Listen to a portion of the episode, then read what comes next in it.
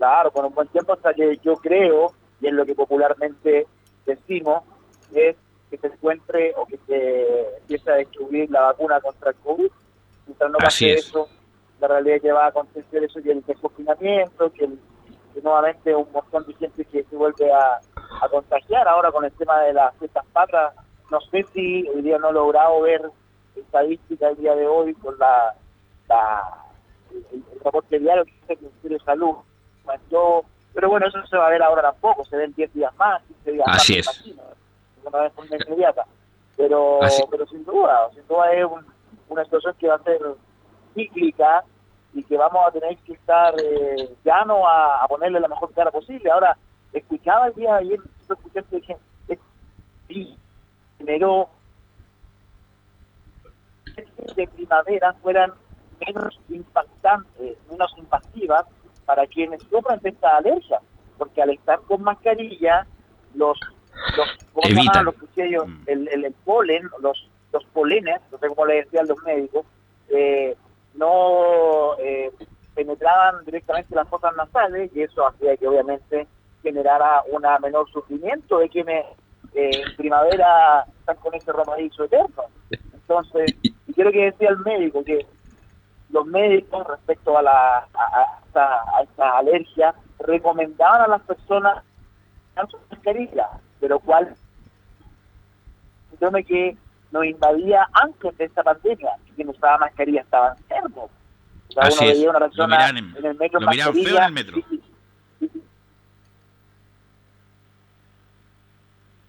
¿Sí, Pablo? Sí. No, lo, lo, que te decía yo que, por ejemplo, uno, cualquier persona que ocupaba mascarilla sobre todo los asiáticos que se, se mm, iban en el metro siempre con mascarilla, uno lo mira y este, qué onda, qué extraño, qué este, mala cara. Pero bueno, eh, hay, y además la influencia normal, Pablo, la influencia normal, esa típica que en los despachos de televisión en cada invierno prácticamente se ha disminuido al mínimo justamente por el uso de mascarilla, además por el confinamiento de la población. También, también, cosas, cosas que ha generado esto bueno, también, pues, no, no sé si hoy ya, pero también durante el tiempo de la pandemia fuerte, con las medidas restrictivas de la libertad ambulatoria, los toques de queda, también generó la baja en la, contaminación ambiental. también. Se generó un montón de situaciones, claro, que de una otra forma no se van a mantener, pero, pero es una alerta a que cuando, por ejemplo, nos dicen a las personas que sufren de alergia, instales una mascarilla, que lo haga, porque así efectivamente va a generar un menor sufrimiento. Yo siempre veo a las, a las personas que sufren de, alergia que antes que se tomaran antihistamínicos, cosas así, bastante eh, latoso estar en, esta época de los plátanos orientales, con esta broma eso eterno. ¿He resfriado no? Tengo alergia. ¿Tú tienes alergia al agua, Pablo, no? No, para nada, es una persona, pero perfumado siempre, diferentes perfumes, dependiendo del día ok. Bueno, Pablo, entrando al tema en particular, bueno, siempre le damos un vistazo a lo que pasa con Hernán Calderón, que acá, eh, incluso te tengo que contar, Pablo, ¿ah? que el doctor Paz nos contó el miércoles pasado que él hizo el informe pericial de Hernán Calderón a pedido de la defensa. Él lo hizo. El doctor Rodrigo Paz fue encargado por la defensa, obviamente no nos contó el detalle, no nos contó el detalle, pero sí, nos, obviamente, como nosotros somos intrépidos, estamos aquí con Carlos Alberto, le preguntamos respecto de su evaluación general de Hernancito. Obviamente nos dijo solamente cuestiones genéricas y generalidades, porque te, recuerdas que el, que el informe pericial original está por una profesional, no me acuerdo el nombre, fue sacada y llamaron al doctor para, para que hicieran el, el informe pericial psicológico, psiquiátrico, y bueno, ya fue evacuado. Pero lo que nos dijo, así como cualquier hijo de vecino, que obviamente que no tuvo el ánimo de matar, como tú lo sostienes desde el primer momento, Pablo, y además que los problemas emocionales, psicológicos, de base, son más bien atribuibles a los papás. Ese fue como el gran título que nos dio el doctor Pal el día miércoles pasado. Mira, mira, una, una, buena, o sea, una noticia, una sin alguna, o sea, me imagino que el día de hoy la defensa de Calderón seguramente hizo valer en estrados, en los ilustrísimos estrados, como se llama la Corte de Apelaciones, el informe, pues me imagino, sin duda alguna. Sin duda, yo creo que así fue. Y pues lo mismo, Pablo, como cualquier hijo vecino, eh, porque nuevamente la defensa solicitó la rebaja de la medida cautelar, que es muy gravosa, la presión preventiva. Entonces la gente se pregunta, ¿qué, ¿lo van a estar pidiendo a cada semana? ¿Cómo el sistema, cómo opera? Cada, cada semana van a tener que ir pidiendo la rebaja si es que hay el cambio de circunstancias. ¿Por qué no nos explica eso, Pablo? Perfecto. Claro, la ley, cuando uno dice la ley, es el Código Procesal Penal, este, esta ley que rige la forma de tramitar los, los, procedimientos, los juicios ante los tribunales de garantía, señala que eh, no señala un número de, ocasiones, un número de veces que uno pueda solicitar una revisión de una prisión preventiva, no hay un número, solo exige que existan nuevos antecedentes, un nuevo antecedente que yo pueda hacer, un nuevo antecedente, un nuevo documento, una nueva prueba, algo nuevo que yo pueda presentar en el tribunal ante el juez y que el juez le pueda causar la impresión, la convicción de que con eso, con ese nuevo documento, esa nueva prueba, pueda modificar, cambiar la prisión preventiva. De prisión preventiva a lo que está pidiendo la defensa, que es arresto domiciliario total.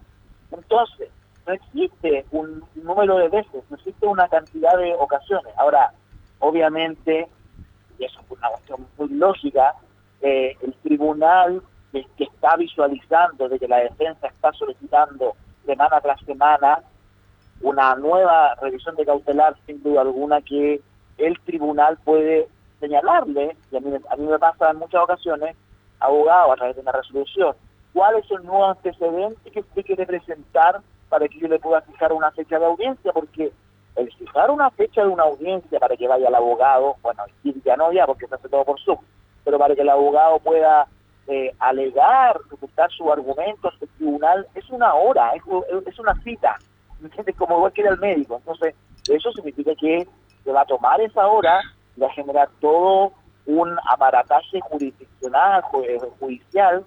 Va a ser mover. Lo mismo, claro, y, por lo mismo va a hacer mover todo el aparato, eh, el aparato jurisdiccional. Mm. Entonces, por lo mismo, el tribunal puede empezar a solicitar y decir, a ver, defensa, ¿qué tiene nuevo? para ayudarle a una nueva fecha.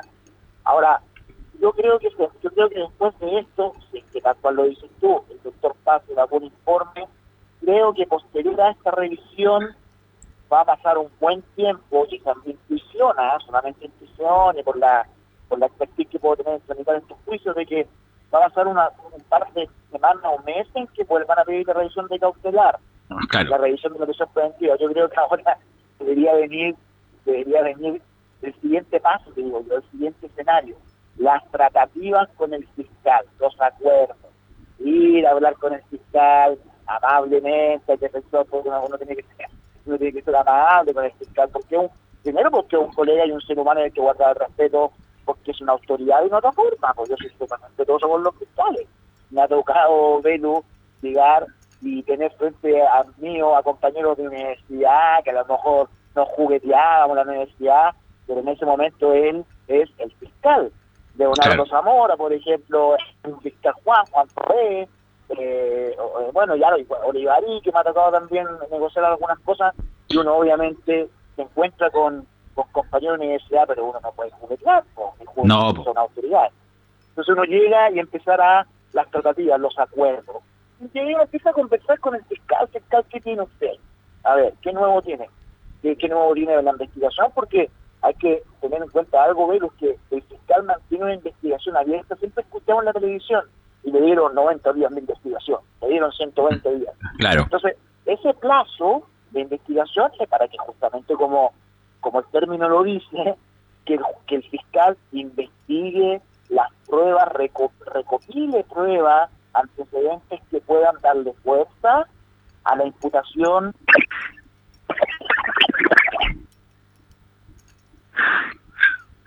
A ver si recuperamos a Pablo, que estaba. Sí, vamos a, recuperar a Pablo, que está vía vía telefónica con el contacto, porque obviamente trabajando ahí está poniendo los, los pies en la calle. Como decía Pablo, claro, eh, lo que quiere la defensa, por supuesto. Se cortó. Ahí sí, ahora sí, Pablo. Ahora sí. Sí. Nuevamente estamos acá.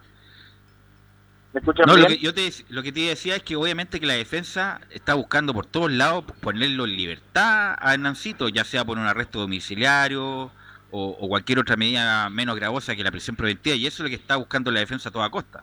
Claro. Y ese, y de otra forma, ese es el trabajo de uno como defensor. Uno como defensor que se enfrenta a una causa en donde el representado, en este caso, tiene posibilidades ciertas, reales, eh, de estar en libertad.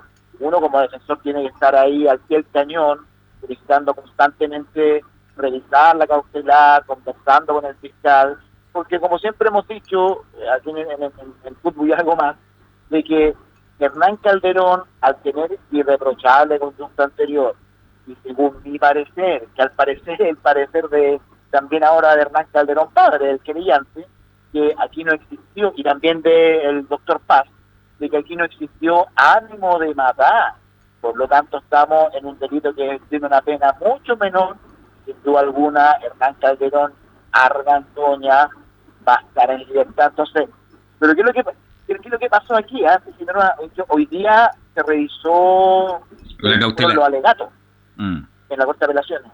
No sé cuál fue el resultado. Lo, lo, ratificó la ratificó la Corte justamente la prisión preventiva. Va a seguir en prisión preventiva, Nancy. Eh, ratificó, ratificó.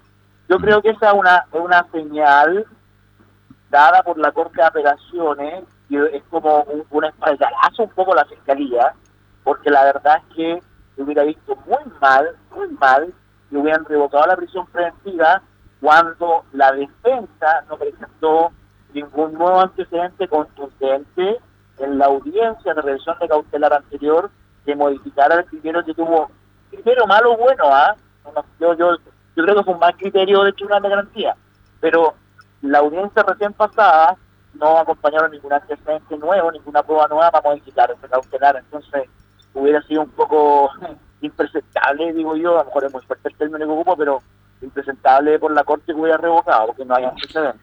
Ahora, justamente hablamos Pablo, hablamos de hechos nuevos justamente para solicitar revisión de las medidas cautelares, pero esos hechos nuevos a veces son como medio artificiales, como muy rebuscados para, eh, a veces para solicitar al tribunal eh, revisar la medida cautelar como, como que no es tan clara el hecho nuevo. Claro, es que en este caso, en este caso fue bien débil. Lo que, lo que logramos ver la semana pasada, cuando revisaron la prisión preventiva, donde se presentó el papá, la víctima, la víctima, el querellante Hernán Calderón Salinas, en donde al parecer el único, el único antecedente nuevo que tenían era la, la, la retractación de parte del querellante de que no era, no era parricidio, sino que era lesiones. Pero no había ningún otro antecedente que pudiera eh, argumentar la defensa para modificar la cautelar. Entonces, en este caso, claro que fue muy débil la prueba uno, ¿qué es lo que hace uno? ¿Qué, qué es lo que hago yo? Por ejemplo, acompaño un informe, el informe psicosocial, informe social, psicológico, psiquiátrico, que pueda aducir de que Hernán Calderón, por ejemplo, no es un peligro para la seguridad de la sociedad ni para las víctimas. Recordemos las palabras de la jueza de la semana pasada, que lo escuchamos en la televisión de que se mantenía la prisión preventiva porque Hernán Calderón era un peligro no solo para la víctima, sino para la sociedad. Entonces, los informes psicológicos y psiquiátricos, ¿qué es lo que buscan? Que un perito connotado, en este caso como el doctor Paz, pueda señalar de que este muchacho, este joven, este adulto, eh, no tiene un índice de criminalidad alto, no tiene, no tiene rasgos psicopáticos, ni que vaya a salir en en, venganza, en vendetta de lo que le pasó a su papá, en contra de su papá. No, no, entonces, ese es, por ejemplo, un nuevo antecedente. Ese sería un nuevo antecedente. Yo no sé si eso fue argumentado por la defensa de Hernán Calderón Argandoña, este informe de, del doctor Paz. No lo sé, no, lo sé, pero pero es complicado modificar una cautelar, eh, sobre todo cuando es ratificada por la Corte de Apelaciones eh, no es fácil, no es fácil. ahora, Sí, ahora Pablo, tú nos indicabas que obviamente no, no, es, no es que todas las semanas van a estar solicitando la revisión de la media cautelar, ¿Tú crees que van a esperar un tiempo? Porque me imagino que Raquel Argandoña debe estar desesperada para que su hijo salga, como toda madre, como toda madre, sacarlo de la cárcel. Pero ¿cuál es, crees que la estrategia que puede seguir la defensa ahora para, en el corto plazo, independiente de lo que dure la investigación, esté en la casa con arresto domiciliario o cualquier otra medida para que salga de la cárcel? ¿Cuál sería la estrategia?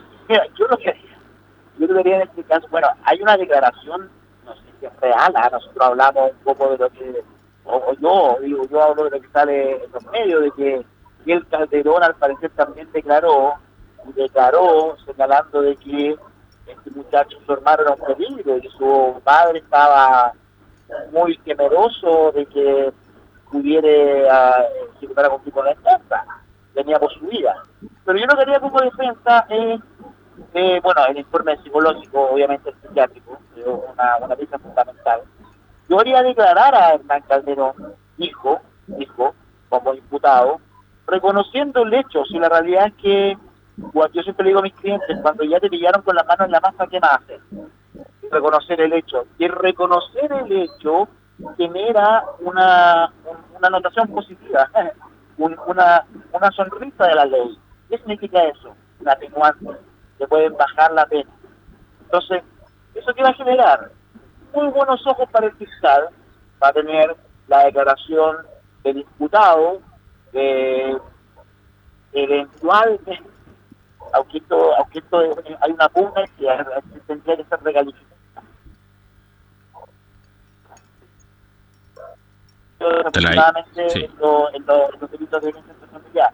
Pero ya con esta voz atenuante, con el 11 número 6, la declaración ya podría generar una conversación con el fiscal, ya el, fiscal, mira, la verdad, Belu, la verdad, Belu, que el fiscal sabe que esto no es un parricidio frustrado, pero no pudo retroceder en tan poco tiempo.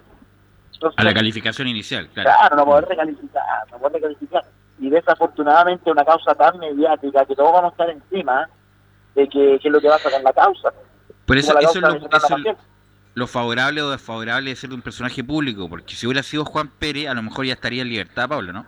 Totalmente, mm. totalmente. De hecho, si hubiera sido Juan Pérez, lo más seguro es que no hubieran sido formalizado por parricidio juzgado. No, no, si lo, lo, lo, lo, mire, yo cuando voy a una audiencia de control de la detención, que en la primera audiencia que se genera cuando la persona lo detiene, uno conversa con el fiscal, y le dice fiscal, esto no es un parecido frustrado, esto es una lesión grave en el contexto de vida.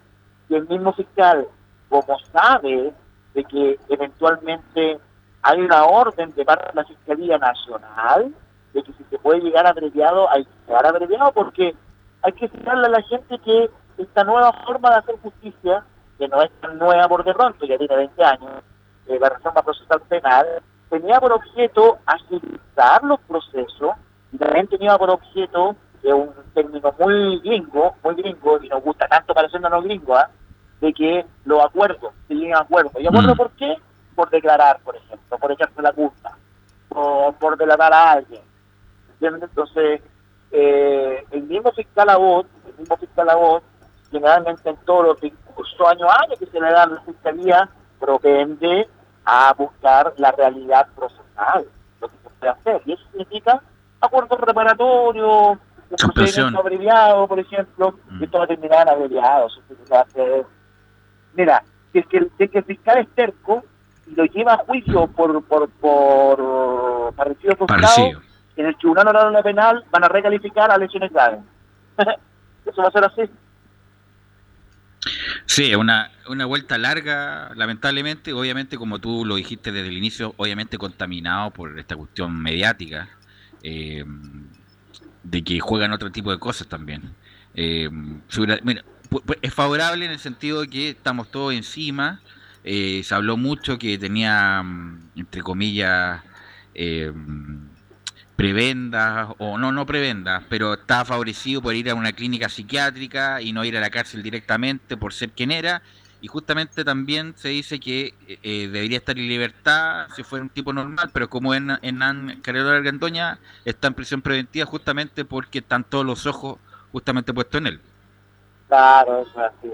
Pero, pero hay cosas que fueron, bueno, no sé si, no sé si hablar positiva, ¿ah? porque nada, nunca es positivo de que una persona privada de libertad.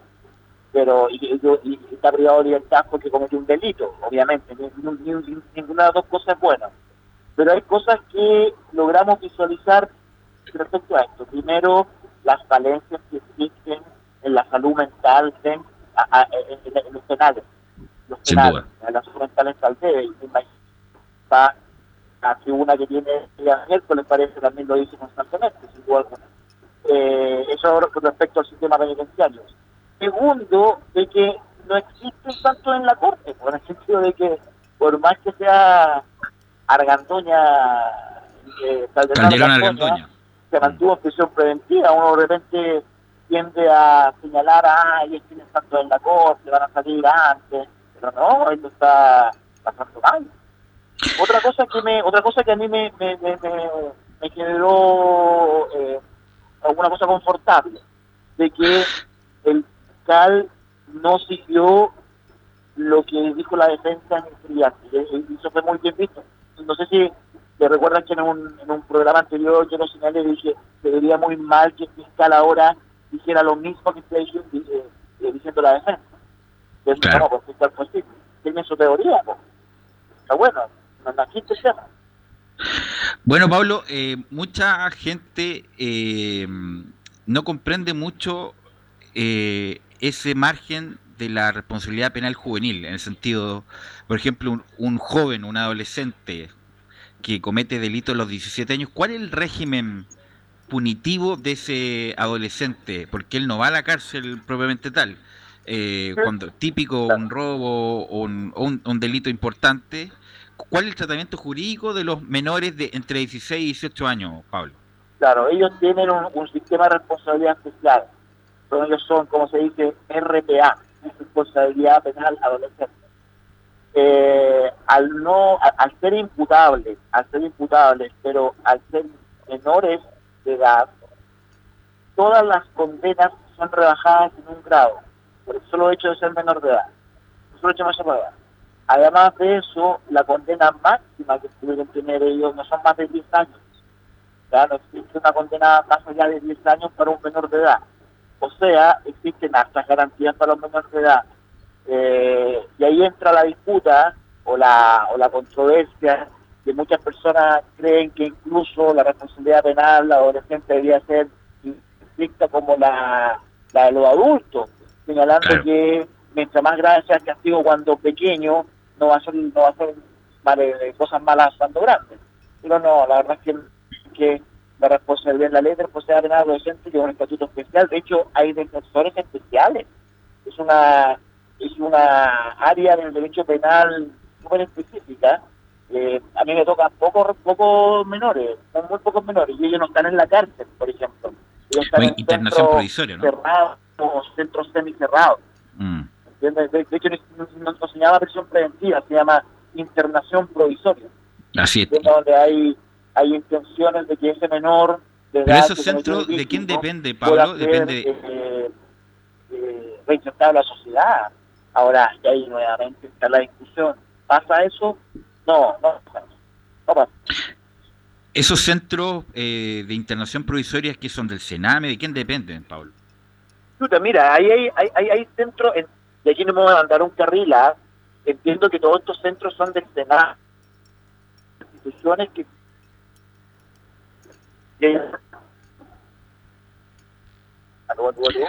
Sí, Pablo, a ver si, dale nomás. que estoy pasando justo, mira, estoy pasando justo por por el costado de la cárcel de Rancagua.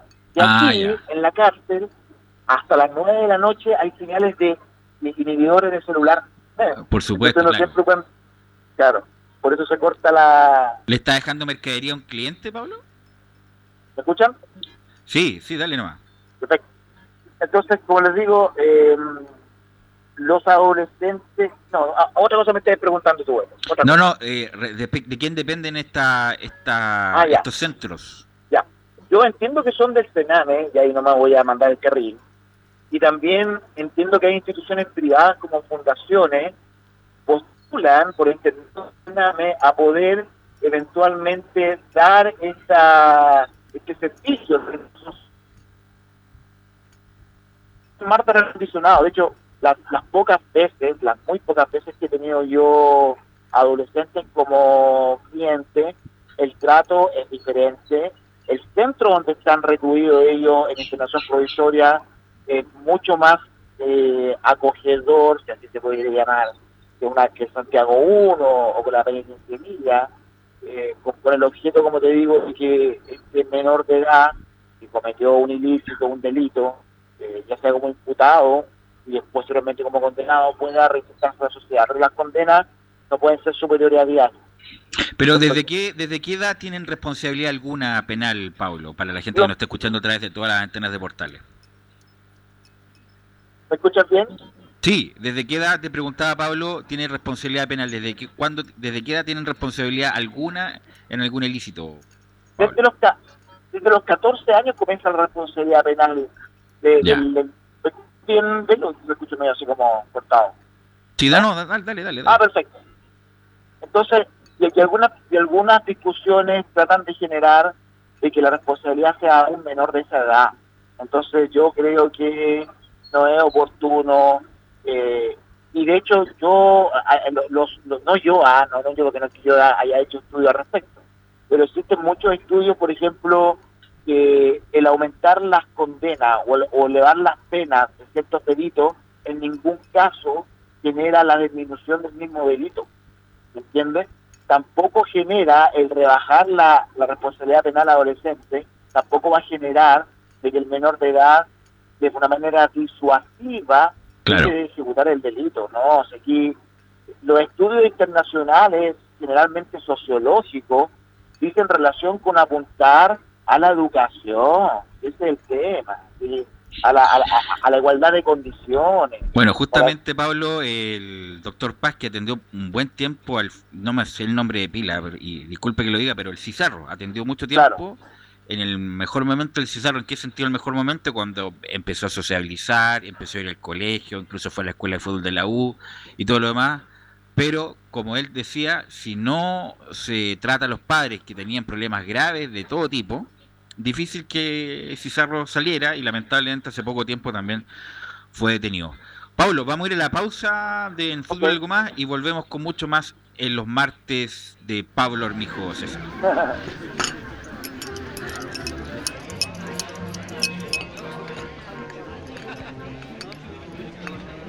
Radio Portales le indica la hora.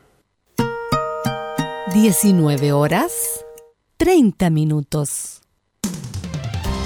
Termolaminados de León, tecnología alemana de última generación. Casa Matriz, Avenida La Serena, 776 Recoleta. Foro 22 622 56 76. Termolaminados de León. El domingo 25 de octubre, Chile tendrá un plebiscito nacional.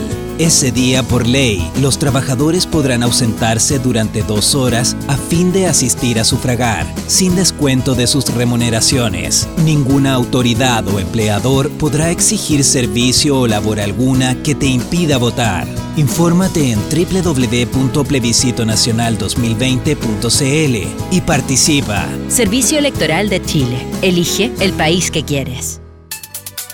¿Qué tal? ¿Cómo están todos? Les saluda Carlos Zapag.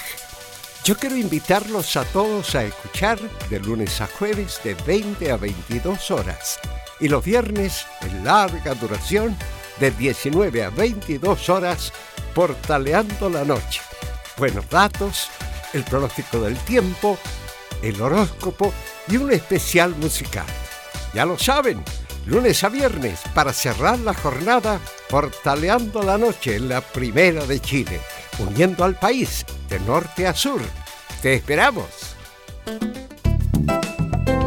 Comercial IAC Compañía Limitada. La mejor calidad mundial en laminados decorativos. Comercial IAC Compañía Limitada es Vertec en Chile. San Ignacio 1010, Santa Rosa 1779, Avenida Mata 446 y Portugal 501. Comercial IAC y Compañía Limitada es Vertec en Chile. En la Portales te queremos escuchar. Llámanos desde cualquier punto del país al 22 696 0628. La primera de Chile, uniendo al país de norte a sur. Radio Portales en tu corazón. La primera de Chile.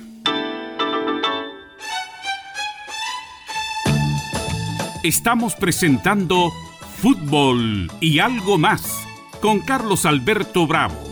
Una presentación de Ahumada Comercial y Compañía Limitada. Expertos en laminados decorativos de alta presión. 19 horas con 33 minutos y estamos de vuelta en el fútbol algo más conversando con el ciudadano Armijo. No, ese es el ciudadano Logan, no, ¿para qué lo vamos, a- para qué lo vamos a copiar? No, no, no, no, por favor. Sí, el ciudadano Armijo que se viste mucho mejor sin duda, don Pablo. Bueno, Pablo, eh, si te quisiera co- eh, comentar otro tema, y además que no, no- nos llega, nos llega de cerca, ¿en qué sentido? En una entrevista del Mercurio el domingo, el señor Jaime Mañalich, eh, bueno, el, nos- el hijo de él fue compañero nuestro, Sí, claro. eh, Juan Pablo Mañalich, Rafo, es un debe ser de los académicos de la nueva generación, de los más prolíficos, diría yo, de los últimos 10 años, sin duda. Es, él es director de Ciencias Penales de la Universidad de Chile, pero no litiga. Entonces, no litiga. Entonces, le preguntaban ahí en la entrevista del Mercurio si lo va a defender el hijo. Y el hijo es claramente, él piensa muy distinto al padre políticamente. A ver si, tenemos a Pablo nuevamente mm, en, de vuelta, que ahí está, no está, desde la- obviamente con manos libres o, o su chofer lo debe estar ahí acompañando, para que mm, retomemos la conversación con Pablo justamente por lo que le iba a comentar eh, respecto de la entrevista del domingo de Jaime Mañalich respecto a esta acu- acu- acusación constitucional que está en curso, que incluso hoy día se sorteó la, la comisión para ver la, en comisión la acusación constitucional y después verla en sala si se aprueba o no.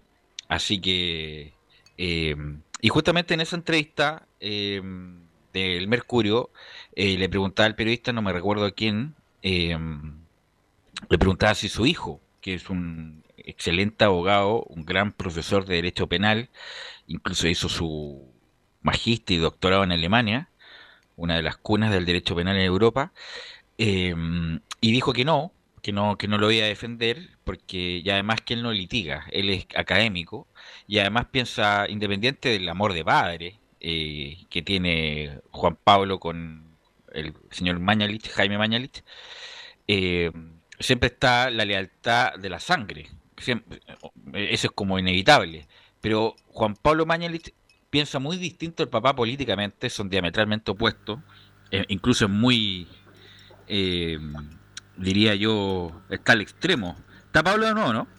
Aquí estamos. Te alcancé Ahí a sí. escuchar que estaba- estabas hablando de Juan Pablo Mano. Ahora sí, ahora retomo para la gente, bueno, que la gente que nos está escuchando. No, te decía yo, Pablo, que en una entrevista en el Mercurio, Jaime Mañez le preguntan al, al ex ministro de Salud si lo iba a defender el hijo.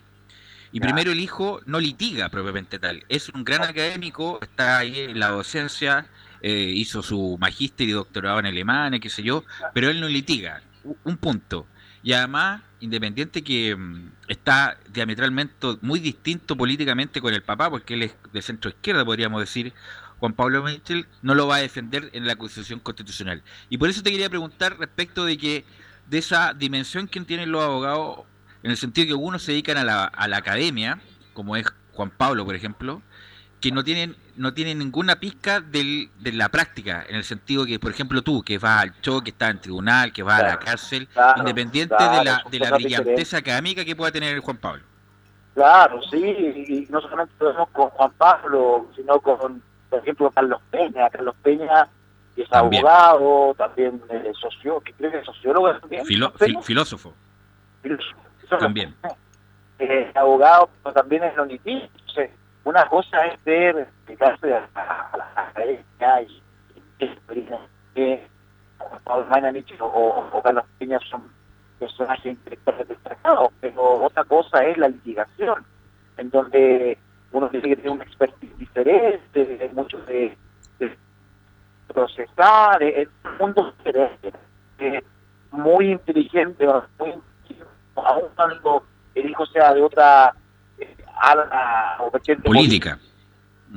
eh, padre le, le- le necesita su ayuda consensuadamente y, y de, de manera muy oportuna decide no sumarse en la diferencia de contratar a Pablo Armijo, el, el doctor Mana, que está cansado. Claro. podría ser. ¿ah? Yo, yo, yo, sin duda alguna, lo podría defender, pero la acción constitucional, ahora, eh, de una u otra forma ahí se genera, uno siempre también, y hay otra situación, ¿ah? que yo, a mí nunca me gusta tomar causas de familiares, porque es igual que, porque uno, la realidad que es un poco la objetividad, el, el- el defender a, a- a un familiar en cualquier tipo de causa, ya sea penal, laboral, de familia, Civil. lo que sea, lo que sea.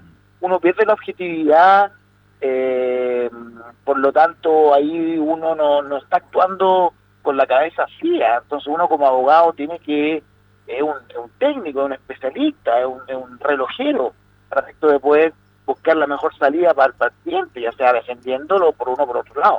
Entonces, yo siempre como por, por política personal, y, no solamente lo he escuchado de mí, ¿ah? todos los abogados dicen, todos los profesionales dicen, no, yo prefiero no, Llamar a No, un no. cacho, pa. En términos, Claro. en términos coloquiales, un verdadero cacho, ¿no? Sí, sí, no, y aparte tampoco te puede enojar con tu familia, entonces Mm. uno con un cliente de repente lo puede retar, oiga, pero no, las cosas no son así como usted dice, porque desafortunadamente también todo el mundo se cree o médico abogado, te, has dado cuenta de que los abogados como que todo, y muchas veces hay gente que, eh, no sé, cree que porque ve la doctora Polo es abogado. Claro. Uno tiene que luchar con eso, ¿ah? uno muchas veces, yo antes me dedicaba hace ocho años atrás, tuve mucho tiempo dedicado al, al derecho de familia, y, y me llegaba que la, la jueza Carmen Gloria Arroyo o la doctora Polo dijo tal cosa, señora, Así eso es. un televisivo, eso no es real, eso no es así.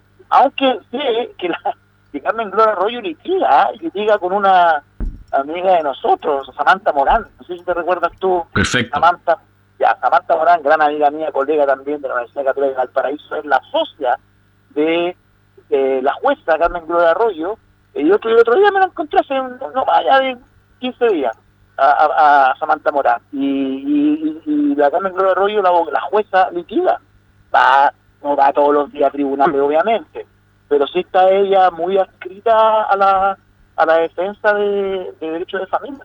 Pero una cosa es show televisivo y otra cosa es la realidad, pues entonces... Qué buen tema como que Qué buen tema pusiste, Pablo, porque obviamente, obviamente que hay indicios, hay bases de ciertas cosas jurídicas que realmente pasan. Típico en estos programas que eh, le arrendó la casa y no se le devolvió, no le pagó, que hay que hacer. Me parece muy bien, es muy ilustrativo para la gente que ve el, que el programa. Eh, también, no sé, la, la tuición, la pensión de alimentos. Hay algunas cosas que se resuelven más rápido que no pasa en la vida real. Sí, sí, sin duda que sí, sí. Un programa de ayuda, sí, el programa de Carmen Gloria Arroyo eh, es un programa de ayuda, sin duda alguna, y, es bueno porque instruye en cierta terminología jurídica que la ocupan de manera correcta, si no eso es lo que habla Carmen Gloria Arroyo con los términos, es así, cuando se habla de pensión de alimentos, y ella intenta siempre explicarlo. Nunca lo he visto, ah, o sea, no, no- digo nunca, pero no, es que yo, me- pero las veces que yo he logrado verlo, eh, cuando estoy almorzando en algún momento, sin duda alguna que se habla de términos jurídicos y entiendo, y entiendo de que algunos acuerdos eh, se cumplen, o sea, y hay que entender que la gente entienda, que la, las personas están escuchando, de que todos los juicios de carácter civil o de familia, por ejemplo, los juicios de alimentos, uno va, uno concurre, uno va al tribunal cuando ya las partes no pueden ponerse de acuerdo. La primera forma de poder eh, solucionar la autocomposición eh, es la, eh, la transacción, el avenimiento, son las formas pacíficas de solucionar los conflictos, por lo tanto, siempre el derecho da fuerza e insta a que las partes se logren poner de acuerdo de, en un conflicto. Si no se ponen de acuerdo, claramente tienen que ir al tribunal, po, porque ya hay un tercero, en este caso un juez, el que resuelve, el que dirime, el que dice caso cerrado, pero de verdad, po. la Carmen Gloria Arroyo dice caso cerrado, pero de mentira, en el sentido de que ella no es una jueza, ella es una persona que puede instar a que las partes se pongan de acuerdo, como yo puedo instar con el vecino, no con el vecino no porque estoy enojado con el vecino, o con otro vecino como diciendo del otro lado, de que uno puede solucionar algún conflicto, pero pero no, no es una jueza. ¿ah? Hay gente que, es que la, es que la, que la Carmen Gloria dijo tal cosa. No, a mí me da risa cuando me decían, es que la doctora Apolo. Claro. No, pero eso no tiene nada que ver. Porque, no, Y además el sistema americano es distinto al no, sistema es chileno. totalmente distinto, totalmente distinto. Pero pues, me, lo, lo- que ya estuve viendo cómo puede litigar allá, no, no se puede litigar allá, hay que, hacer- hay que pasar un examen, creo. No, That claro. no, es muy complicado. Pero me Ahora- es bonito litigar allá en Estados Unidos igual. Sí, la queja permanente, y, eh, bueno, nosotros cambiamos el sistema penal hace un buen tiempo ya, venía la reforma procesal civil y justamente por la pandemia y por la estallido social, como que los recursos se congelaron. Eh, entonces la bueno, gente, ¿eh? la gente de a pie, la gente de a pie, Pablo, se pregunta por qué duran tanto los juicios, dos años algunos juicios de arriendo, una, una, un juicio declarativo, tres años. ¿Qué se puede hacer para que no duren tanto? Porque como decía Máximo Pacheco, eh, si la justicia no es oportuna, no es justicia. Así es, justamente. Mira, la- las últimas reformas que que, que- que estaban por venir era la reforma civil, procesal civil. Porque tal cual lo dices tú, y dos años es poco de lugar, hay cosas que demoran decenas de años en los, en los tribunales Mm. civiles. Lo normal es que un juicio civil, porque por un, por un arriendo, por cobro un pagaré, demore dos, tres, cuatro años. Por, ¿Para qué decir? Por una indemnización de tal juicio por una negligencia médica. Hasta siete, ocho años. Y es porque es el único, la única forma de solucionar conflictos que queda aún de papel, en expediente, en papel. Así el típico expediente que se comen los ratones, es Mm. expediente. eh, eh, eh, todavía queda esa tramitación en donde uno ingresa al escrito. Claro, ahora los escritos ingresan por una oficina judicial Digi- virtual, pero al cabo, claro. Si- sigue siendo escrito igual, por un proveedor, entonces, y, y- rige un principio que se llama dispositivo, que significa que, que- significa el principio dispositivo, que el juez no hace nada, todo lo hacen las partes, las partes lo piden, las partes no piden algo, el juez no, no actúa, es como un juez gordo. Si las partes no piden, el juicio queda paralizado ahí. Entonces, hay toda una, una situación casquiana muchas veces, porque uno pasa por, por, por, por el actuario, que contratar al receptor para que le vaya a notificar la demanda. Hay otro tema también, que una crítica que se le hace al sistema ¿eh? de civil, de que hoy en día los tribunales civiles se han transformado en trabajadores de las empresas de cobranza. Así es. ¿Qué pasa? Porque El juicio ejecutivo. tanta deuda, tanto juicio Mm. ejecutivo. ¿Y cuál es el juicio ejecutivo? Es cuando debo plata. Le pedí plata a una institución financiera, no la pagué, y la institución me dice, señora, señor, si no me paga, lo voy a ejecutar y le voy a embargar bienes. Eso se llama juicio ejecutivo. Y de esos juicios está pero plagado el tribunal.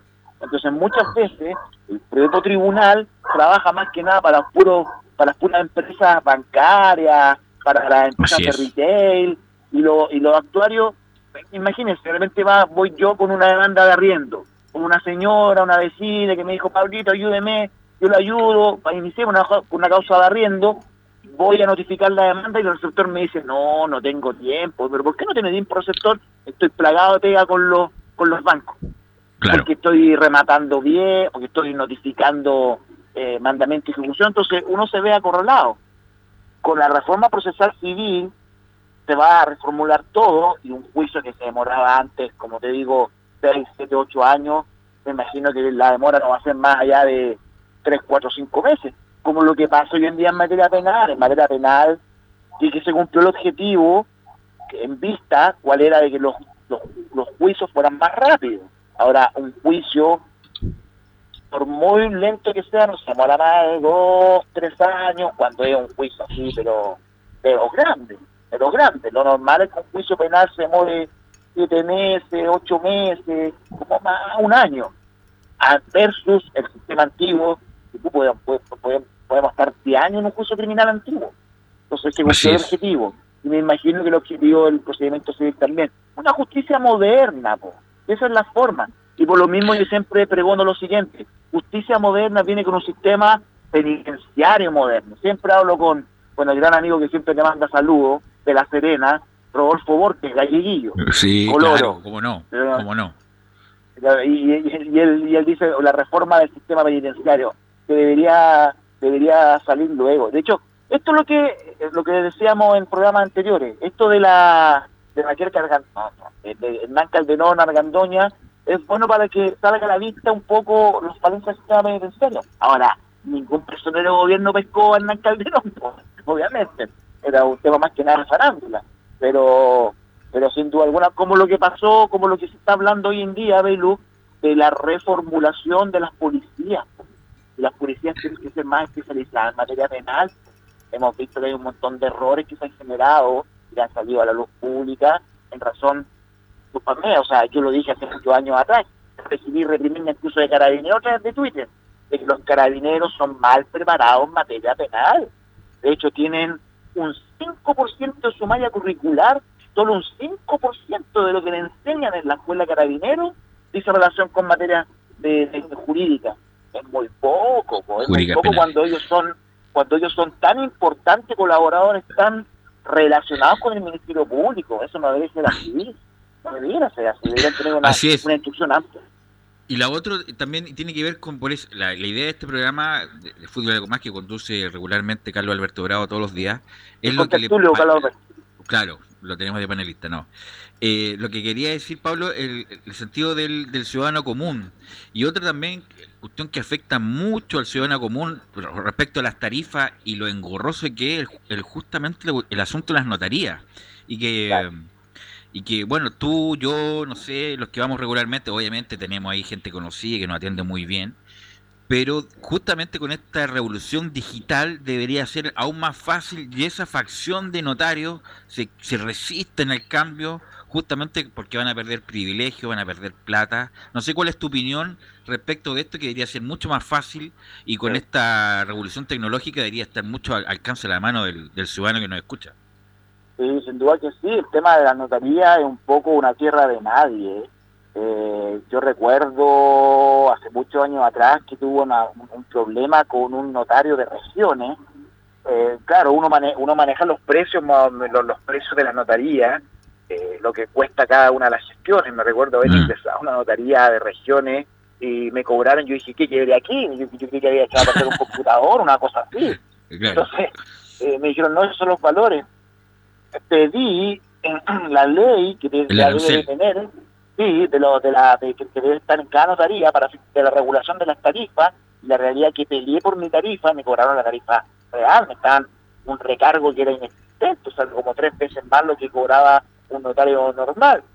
Y eso genera un poco, porque esto está en una nebulosa y un poco en una tierra de nadie de repente salen noticias que van a regular el tema de las notarías, un reportaje de, de algún canal de televisión, pero después todo queda en nada y al final todo El queda, lobby la- el, el lobby todo queda debajo de la sombra y no se, no se soluciona un tema que es sensible. Claramente el tema de la firma electrónica. La firma Así es. electrónica no es barata, es cara. Entonces, Mm. es, en algo eso quiso venir a, eh, a facilitar eh, la pública, la firma, el estampe de la firma, la realidad es que es bastante eh, caro como. La clave única, yo creo que a lo mejor con la clave única que todos los chilenos tenemos, podría por ahí quizá, como plataforma gubernamental, generar algún tipo de certificación, no sé, de declaraciones juradas, porque lo que más tiene el, el- el notario son estas cosas pequeñas, este cajón desastre que es el mesón, aparte de las cosas de la gran... Bueno, tú sabes mucho más, tú, tú, tú estás mucho más con. Claro, la compraventa Pero- de inmuebles, obviamente que, bueno, y ahí siempre la queja del, de los usuarios que nunca ven al notario, solamente ven al, al funcionario que te toma la firma, que son muy, la verdad, la mayoría son muy simpáticos, muy agradables, eh, pero nunca ve al notario, no hay, no hay una mediación. eh, No, po, no, nada. eh, uno, eh, es la típica queja.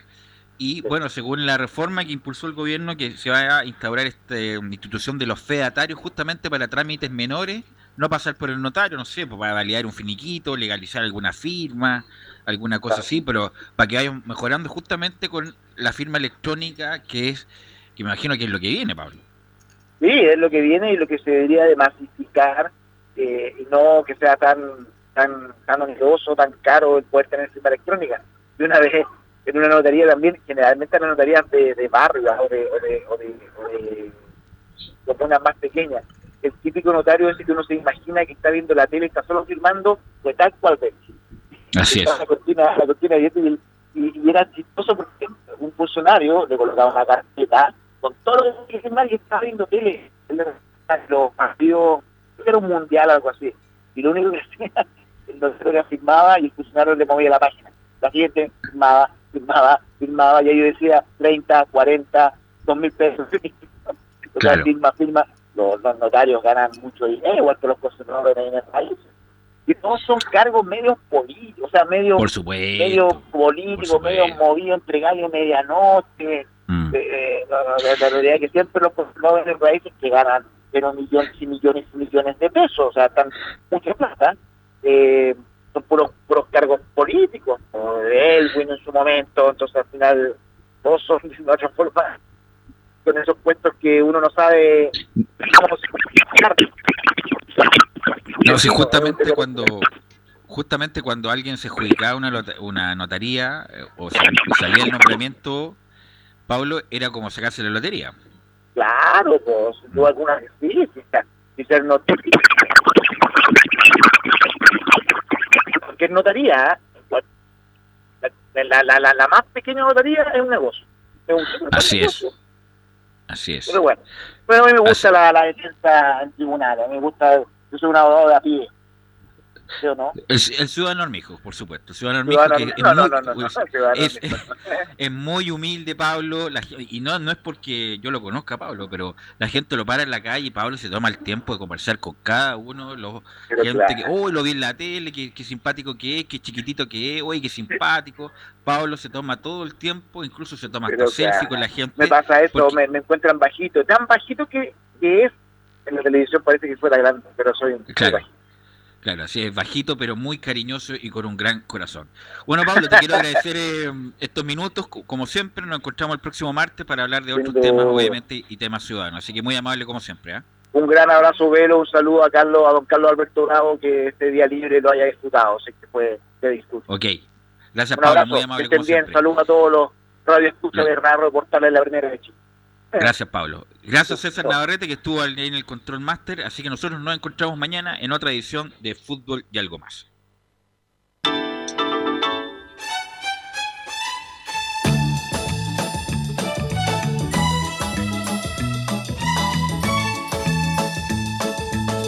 Una mirada diferente a los hechos del día. Una hora llena de conversación, análisis, entrevistas y comentarios. En Radio Portales hemos hablado de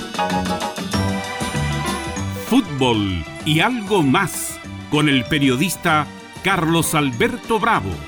Fue una presentación de Ahumada Comercial y Compañía Limitada, expertos en laminados decorativos de alta presión.